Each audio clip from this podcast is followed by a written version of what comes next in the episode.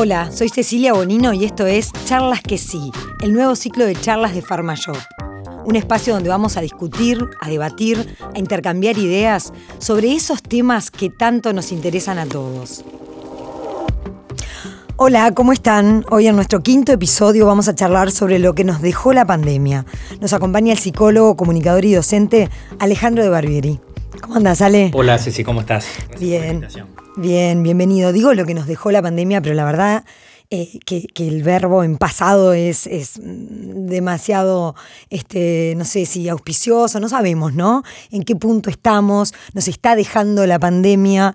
Eh, bueno, la famosa incertidumbre que vino con la pandemia, que en realidad siempre la tuvimos, pero quizá estuvo como más clara para todo el mundo arriba de la mesa. Y sobre todo el 2021, ¿no? Porque viste que el 2020 lo vivimos, ¿te acordás que hasta hacía chiste la gente, es el agua del mate, no sé qué, como que, exagerado, los europeos, qué individualismo que tenemos, ¿no? A veces que por más que esté la ciencia, que está Internet, yo me acuerdo que hablé con mi prima que es médica en España hace 20 años y me decía, nunca nos manda un WhatsApp de nada, ¿viste? De, esas cosas, ¿viste? Tipo recomendaciones.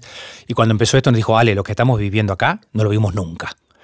Y o sea que 2020 fue una etapa, 2021 a otra, ojalá tenemos como esa expresión de deseos de que, de que pueda pasar. O si no, bueno, de que ya quedó esta, esta resiliencia para adaptarnos, ¿no? De qué aprendimos. Claro. ¿Y, cómo ves justamente, de todos modos ya vivimos dos años en esta nueva situación y qué conclusiones ¿no? de, de, grandes cambios a nivel social? ¿Qué es lo que vos observás? Me interesa tu mirada sobre esto específicamente, ¿no? cambios, aprendizajes, ¿qué cosas ves? Hay mucho aprendizaje. Yo creo que se van a escribir un montón de libros de, resiliencia después de qué fue, cómo hizo la gente, cómo hicieron familias, cómo hicieron empresas, cómo hicieron distintos colectivos, educadores, ¿no? Los educadores, cómo hicieron, los padres con los niños, para salir adelante, ¿no? Entonces yo creo que eso es, positivo, pero también obviamente dejó muchísimo el tema de la salud mental, es algo que, creo que quedó legitimado también, como se legitimó la ciencia, sobre todo lo biológico, ¿no? Este, cuando aparecía todo ahí la, este, la, fuerza de la importancia de la, de la ciencia, que, y las vacunas, que estamos todos reagradecidos, pero también lo psicológico, que la salud mental influye mucho. Por ejemplo, una cosa que se legitimó es que los vínculos son importantísimos. O sea, somos mucho más dependientes de lo que pensamos o de lo que queremos creer. Porque a veces asociamos que ser independiente es muy bueno y ser dependiente es malo. Eso viene como de la historia, viste, de medio de, atrás, de nuestras familias, ¿no? Este, y no, ser dependiente. Occidental también. También. Esta cosa medio individualista. Individualista, de que tú lo tenés que lograr por ti misma, ¿no? Y nadie logra nada por sí mismo, sino, sino, todos somos teloneros de, ¿no? Y si querés podés y todo esto, que bueno. Que, no es así, que no es si querés podés. O sea, tenés que ver el contexto y bueno, todo lo demás. Entonces, la dependencia puede ser buena y puede ser mala. Por ejemplo, en una pareja hay dependencia sana. Si no le pregunto, che, venís a cenar, te espero, un diálogo. ¿Necesidad del otro sería? Un vínculo que te hace, que nos hacía nutrir emocionalmente. Y por eso al aislarnos, por eso de alguna manera fue antinatural tener que aislarnos. Y al principio estábamos medio así, ah, sobre todo los privilegiados, que podíamos hacer un Zoom, que podíamos este, quedarnos en casa, que ahí ya tenemos un gran aprendizaje, ¿no? La, este, aquella persona que no perdió un ser querido y que no perdió el trabajo, bueno, ya en esta pandemia más que agradecido, ¿no? Hay muchos duelos, mucha gente que perdió el trabajo, que perdió seres queridos y que está tratando de reincorporarse, que cambió su sentido de vida, ¿no? Su sentido de vida con su familia, con su con su trabajo, tuvo que reciclarlo completamente. O sea que ahí habla también de un montón de resiliencias que hubo, que pusimos en juego nuestros recursos. Obviamente había personas que tenían más recursos para manejar eso y otras menos. Entonces las personas que aquellos vínculos son clave para tu vida, nos, nos, vimos a dar cuenta de cómo vivíamos y de que precisábamos un descansito. ¿Te acuerdas que antes de la pandemia decíamos, eh, ojalá el día tenga 48 horas porque quiero hacer mindfulness y quiero hacer yoga y quiero hacer filosofía, no sé qué. Después vinieron esos días de 48 horas que no sabíamos qué hacer y, ¿no? y todo el mundo mirando Netflix o no sé qué. Y después ya vino ahora 2021 para, para, para la rosca. Enseguida el ser humano se mete en, la, en la maquinita. en algo, Ale, o no? Porque viste esto de que no, bueno, sí, ahora eh, mi vida cambió esto, lo otro, aprendí un montón de cosas, pero después entramos en la máquina bueno, hay una canción de Drexler fantástica, ¿no? Creo que es del gueto de Varsovia que dice el ser humano es analfabeto, ¿no? Mm. O sea, que queremos creer que aprendemos y a veces, y a veces no aprendemos. Tropezamos con lo mismo. Tropezamos con la misma piedra. Yo lo que noto ahora es que hay una sensibilidad mayor. Por ejemplo, yo estoy muy acostumbrado a dar charlas motivacionales en las empresas, ¿no? Pues es que ahora no me piden tanto motivacional, incluso no me sale, no me nace mucho hacerlas, porque la gente quiere como la reflexión, la pausa, me explico, el recuperar esto, la conversación, la mirada, ¿no? Recuperar como eso básico con los hijos, ¿no? Con, con tu pareja o con los amigos. Y creo que eso habla de por lo menos de un tiempo, vamos a ver cuánto nos dura, de un tiempo de valorar los vínculos también vivíamos, no, no, no, estábamos tan mal ante el 12 de marzo, digo, perdón, no estábamos tan bien el 12 de marzo del 2020. ¿Cómo estábamos viviendo, no? Eh, una aceleración brutal. Una aceleración, estrés, insatisfacción. depresión. O sea que la pandemia en ese sentido también como que puso lupa en ciertas problemáticas sociales, psicológicas que teníamos, la educación de los hijos, el estrés del trabajo, y trajo un montón de aprendizajes, el teletrabajo, por ejemplo. O sea, esto de, che, lo hago por Zoom, una mamá, un papá que acaba de recién papá, me puedo quedar en casa, ¿qué te parece? Dos días, genial. Eso parece ser un cambio que se queda, ¿no? Eso ya parece ser algo que, la, que, que el trabajador va a poder decir sin, sin tener que lidiar con un líder, ¿no? Que, el líder tendría que estar atento, ¿no? Te, te, mirá, acaba de nacer tu hijo, sí, quédate tranquila, ¿no? Quédate tranquilo, venís dos días, venís tres días, o sea, esto como que ya hay una, una cosa muy incorporada y que creo que le hace bien al, al, a lo laboral y también en lo social, ¿no? ¿Qué aprendimos del miedo, Alejandro? Bueno, yo me acuerdo, en, la pandemia hablé mucho de eso. Sí, nos olvidamos. Y esto una cosa que me, que me, llamó mucho la atención. Este, cada vez que yo salía de un medio hablando, por ejemplo, ¿te acuerdas cuando había que volver a la presencialidad y, que, y que volver a la escuela? Me, me acuerdo que en un, en un programa, yo dije, si tenés miedo, mandalo con miedo. Y me decían de todo menos que era lindo, ¿no? Este, pero se confunde el miedo con el pánico. Tenemos también a veces una falta de educación emocional, ¿no? El miedo es normal. El miedo nos permite este, cuidarnos, nos permite, bueno, la vacuna, el tapaboca, mantener las distancias. Este, seguimos todo todavía en esta parte de pandemia, ¿no? De cuidando los espacios. Eh, el, miedo te hace crecer, porque te, es un mecanismo de defensa, te permite valorar una, ¿no? en el tráfico, en todos lados, si voy a tener peligro o no. Pero el pánico nos paraliza. Entonces lo que aprendimos del miedo es que quizás el miedo nos, no, no, no hay que cuando tu hijo te dice tengo miedo, mamá, o tengo miedo, no sé cómo me va a ir, validar esas emociones, ¿no? Validar las emociones negativas, entre comillas. Estoy cansado, tengo miedo, me va mal, ¿no? No, no, no puedo salir. Ponerlas arriba de la mesa sería validar. Validar es, llevarlas con vos, es un poco lo que vos Claro, y, y, y tratar de extinguirlas. No, no, no enseguida, este, viste que uno enseguida le dora la píldora al otro, ¿no? Ah, este, me separé, o no sé, o perdí el trabajo. Ah, no te preocupes, como sos vos, ya vas a conseguir trabajo. Enseguida no sale, no, dejamos que el otro esté mal. la cosa. Quizás porque nos duele el dolor del otro, o yo también estoy, me hace espejo con mi dolor que ni siquiera puedo decir, bancarme que me diga, estoy mal, está, perfecto, escucho.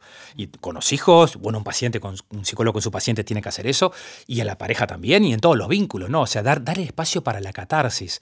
La catarsis que fue la primera herramienta de psicológica ¿no? que descubrió Freud, hablar sana, ¿no?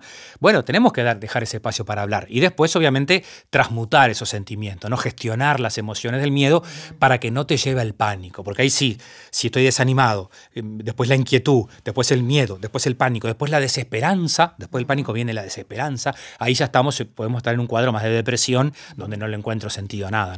Otro temazo, ¿no? El aumento de depresión, de violencia doméstica, violencia hacia, niños, problemas de salud mental. Bueno, de, vuelta a lo que te decía hoy, como que la pandemia puso, puso tapete problemáticas que teníamos antes. Pero además aumentaron, ¿no? Aumentaron ahora en los jóvenes este, los intentos de suicidio y suicidios. Es entendible porque se, al quedarse en casa, que obviamente para muchas personas era un privilegio, pero para otras no. Porque si yo me estaba por separar o estaba viviendo una violencia, ¿no? Justo ya tenía que ponerle el pronto a la mudanza para irme, ¿no? Estaba salgo de una relación y se, eh, eh, se frena, me quedo con mi pareja de la cual me estoy separando porque él o ella no, no puede pagar un alquiler. Bueno, entonces una, enfrento a esa familia y a esos niños a una situación que había más riesgo en quedarse en casa que en ir a la escuela. Entonces, esa problemática este, es una cosa que, pasó. Pero me perdí lo que, lo que estabas diciendo. Ah, sí, que la, salud mental, la depresión, la ansiedad, que ya es un tema que tenemos en Uruguay de, mucho tiempo, muchísima gente medicada, pero este, seguimos con los problemas de la terapia. O sea, la terapia sigue siendo para una elite, fantástico lo que puede pagar un psicólogo y un psiquiatra, o hay un montón de teléfonos que todavía se pueden llamar, ¿no? Para, para pedir apoyo emocional gratis, pero no es, son, es acotado, ¿no? Son cuatro o cinco llamadas o algo así. Pero tenemos que generar este, acciones sociales de prevención, una, una suerte de psicohigiene social, ¿no? este, con los profesores, con los padres, que son los primeros que están este, soportando la angustia del adolescente, por ejemplo, y, o del alumno en el liceo. Di una charla en un liceo en el interior hace poco, este, un, el, bueno, un liceo de las piedras, 1900 alumnos, impresionante. Este, nunca había ido, tenés que ir. Te va a encantar. En ese liceo, di la charla en la biblioteca, Liceo 1 de las Piedras. Me escribió un mail el director precioso. Este, en ese liceo, en el año 47, la comisión de padres le compró un cuadro a Torres García Uruguay. Está, está, puesto el cuadro ahí y en ese, en esa, con un piano precioso, di la charla para los, para los profesores y para los chiquilines sobre prevención de suicidio y depresión. Y me contaba este director que todos los días están llamando a la emergencia por ataque de pánico, por angustia, por ansiedad. O sea, le falta, los chiquilines están angustiados. Los adolescentes y jóvenes fueron parte de los más afectados. Al estar encerrado, no poder despotricar contra la vieja biología, no poder despotricar contra tu padre, que es lo que todo adolescente precisa, ¿no? Porque estoy encerrado en el cuarto. Incluso los psicólogos me contaban que hacen terapia con adolescentes, era difícil porque se encerraba en el cuarto, estaba la madre escuchando del otro lado o el padre, ¿no? O sea, no había como una intimidad total. no podían tener más contacto con sus pares directo. Con sus pares. ¿no? Sí, por más que, la pantalla, pero... Por más que yo cada vez que me tocaba un Zoom con padres le decía, no es obligatoria acá la cuarentena, que salgan de la rambla, que salgan, me explico, a jugar al fútbol, ¿viste? Con el tapaboca, con, con, con, los dos metros de distancia, con andar en bicicleta, que ya te asegura medio el metro de distancia, o sea. Pero, los padres estaban con mucho pánico. Con mucho miedo. Y entonces este, pánico. Pero ¿qué hacer hoy, no? Cuando tu hijo por ahí quedó con esas este, huellas de, esta pandemia, este, ¿qué, cosas concretas se puede hacer por. Hay secuelas. Hay secuelas, sin duda, porque, porque mm. no, no, no ver la luz del sol ya te deja secuelas a nivel biológico. Muchos pediatras lo plantean, los chiquines que estaban encerrados, que no salían. ¿Qué podemos hacer hoy? Bueno, hay que animar mucho a los chiquilines. Hay como un entrenamiento, incluso en empresas con adultos, ¿eh? no solo con niños. Es como un entrenamiento psicosocial. Perdimos las habilidades sociales. ¿Cómo vincularse? Ahora con la pavada de que te voy a dar la mano, me das el puño, te, te, agarro el puño como un muñón. O sea, ya eso que parece una pavada también es como me vinculo, te doy un beso, no te doy un beso, pero a su vez grupal tenemos como que aprender a, comunicarnos de nuevo, a, socializar de nuevo. Y los chiquilines que están en una fase de que es fundamental, ¿no? Las habilidades socioemocionales que se adquieren socialmente, no se puede adquirir en forma individual, claro, perdieron, perdieron esa, capacidad. Vos, vos pusiste por ahí en una columna, nadie se hace humano con una pantalla, el humano precisa humanos. sí, estoy muy obsesionado con ese tema, este, que no era un tema de mi, de mi experticia, como se dice ahora, pero empecé a leer a Gregorio Luri, un pedagogo español que es un fenómeno, tiene un libro que se llama la escuela no es un parque de atracciones, con una fundamentación increíble. Y justamente plantean que, nada, el exceso de pantallas, que también porque la pandemia, si ya pensábamos que había que regular la pantalla antes, ¿te acordás? Y decíamos, che, ¿cuántas horas? No sé qué. Y bueno, después fue todo pantalla, como que ya no. Eso también quedó. Quedó como una sobredosis. Entonces, para algunos adolescentes les sirvió de terapia, entre comillas, porque ya fue como un exceso y entonces este, van, a lo vincular naturalmente. Por ejemplo, los adolescentes más introvertidos. Al principio de la pandemia, un éxito, no tengo que, no tengo que ir. Le salva porque al, introvertido le cuesta levantar la mano, le cuesta participar, ¿no? Este, le embola, viste, que tenga, que el profe le diga que tenga que dar un oral porque prefiere escrito. Entonces al principio estaba bien, pero cuando la pandemia siguió avanzando, entonces ya lo empezó a afectar, porque él si no tiene esa, esa, ese desafío de estar en entrenamiento, no sale. No sale. y después se va angustiando. ese cambio de hábito, tanto en jóvenes como en adultos, salimos menos. ¿Cómo lo ves eso? No, yo, yo, lo que veo ahora, ahora veo que hay, no, no, yo lo que estoy viendo, eh, también por mis hijas tienen 21 y 18, veo que hay una movida social muy linda, hay, hay, como una avidez de, encuentro, ¿no? ¿Viste? De, de, posturas, de, con todos los cuidados, por suerte, pero hay, hay una necesidad. Yo creo que ahora este, este enero, este febrero, la gente lo está esperando este, con, mucha este, ansiedad para tener una, como una afloje de verdad. Todavía no nos hemos empezado a aflojar, ¿viste? Seguimos todavía como una especie de en guardia. Entonces, el mecanismo de defensa está en guardia, pero claro, te afecta psicológicamente si yo después no tengo una distensión, ¿no? Y los chiquilines precisan eso y los padres también precisamos. Ahora, yo les, decía a los papás, la pandemia va a pasar, sí o no, decía, lo hablábamos al principio. Horario dice que mañana pueden los chinos mandarse un lagarto y después nos mandan el coronavirus lagarto y bueno, y ahí nosotros tranquilidad. Ya todo el 2021 y 2020 fue un entrenamiento para los chiquilines. Fulanito, mira que vino, anotate la Pfizer, ping.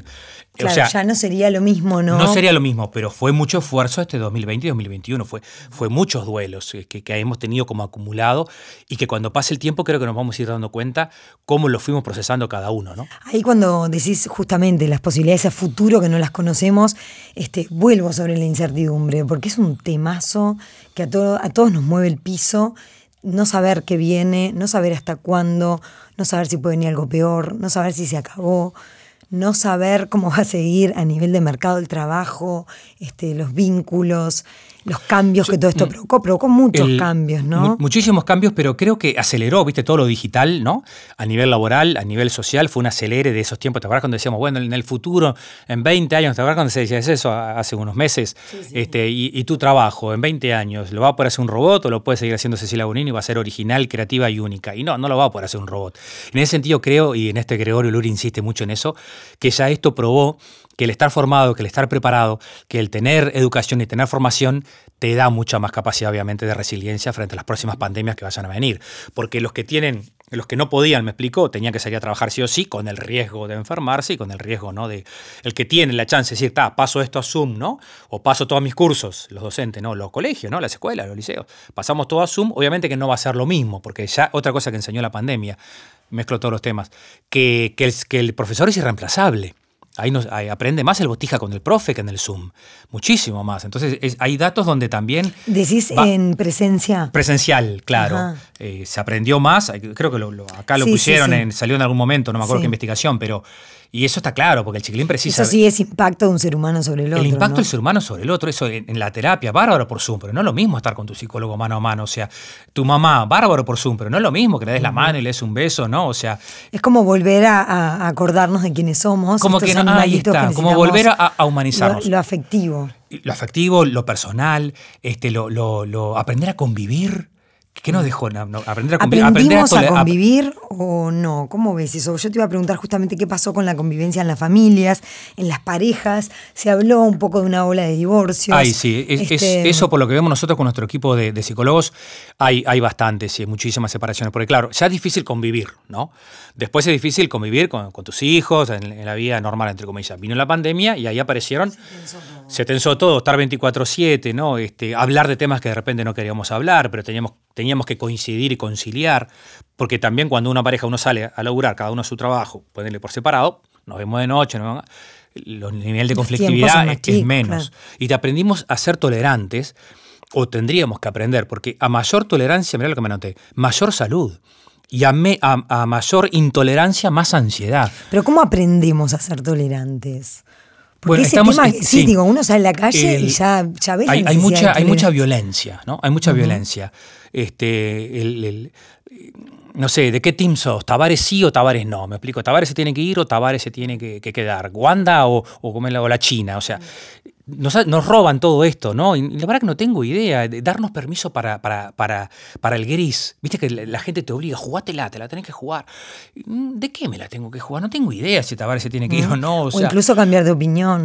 Y darte el permiso para cambiar de opinión. Explico que eso hay que tener mucha madurez para decir, no, mira, pensaba esto y no lo pienso más o pienso distinto, pero, pero quiero seguir siendo tu amigo. No soy tu amigo porque pienso lo mismo que vos. Entonces creo que también la pandemia, en ese sentido, se ve mucho en las redes sociales esa violencia ¿no? De, que creo que es otra cosa que también trae aprendizaje mucha gente este, criticando todas las redes sociales, yéndose, ¿no? Viste que hay mucha movida de ta, esto cambia, no, no, tratando justamente de que, de valorar lo vincular y lo presencial. ¿no? Yo creo que eso sí que me parece que sí vino para quedarse. Cualquier instancia presencial, yo digo ahora una charla, por ejemplo, sumo presencial y todo el mundo me dice, prefiero presencial. O sea, porque ya tiene un efecto en la gente distinto. Lo valoramos más que nunca. Lo valoramos más que nunca. Tú decías, bueno, nos acordaremos o precisamos, ¿no? Este, otra pandemia para volver a acordarnos, porque como aquella persona que tiene un infarto, ¿no? Pasa por una, no sé, un proceso de. Sí, o un tema en el tránsito, y después eh, se cuida un tiempo y sí, después. o tiene un cáncer, ¿no? se recupera y, mm. dice, pa, todo lo que aprendí, ¿no? Lo importante es que es la vida, y después mm. te van metiendo en la misma rutina, ¿no? Para cerrar, Ale, em, dos o tres tips que nos puedas decir, bueno, a ver, tengamos en cuenta esto, cada día cuando te levantás Ten presente esto, porque seguro te va a ayudar a estar mejor, ya sea en tiempo de pandemia, de pospandemia, o en cada día, ¿no? Con, simpleza, digamos. Eh, mejor yo, yo creo que aprendimos que los tips sería que la flexibilidad, aprendimos que la, ser, flexibles, o sea, no, no castigarnos tanto, como dicen los de mindfulness, ¿no? De esa autocompasión. Este, flexibilidad me hace acordar la imagen esta de junco, ¿no? Que se dobla, que se, que se va hasta el piso y vuelve y no la rigidez que quiebra. Sí, el dicho español dice la vara más dura se quiebra más fácil. Y, en cambio la vara más flexible, ¿qué libro es? El infinito en un junco. Mm, Lean, chiquilín, es otra cosa para mí. Yo leí mucho la pandemia. Me compré mucho más libros, eh, tengo un montón de libros para leer en el verano. Leer es importantísimo, leer es lo que nos separa de los animales. Y creo que que eso nos hace más humanos también, ¿no? Eh, o sea, tiempo para, para la meditación, tiempo para el silencio. Hay gente que no sabía estar consigo mismo. Y la pandemia nos obligó a estar solos.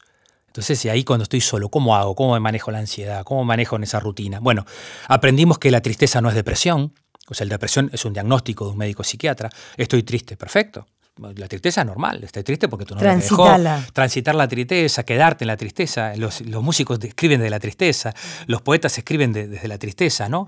Creo que aprender a, quejarnos menos y sobre todo que la vida no es siempre divertida, ¿no? Que no confundir empacho con felicidad y que tenemos mucho, mucho para, para agradecer y para poder este, bueno, seguir adelante con, con, este, con esta nueva resiliencia que tenemos y con esperanza, ¿no? No olvidar de la esperanza.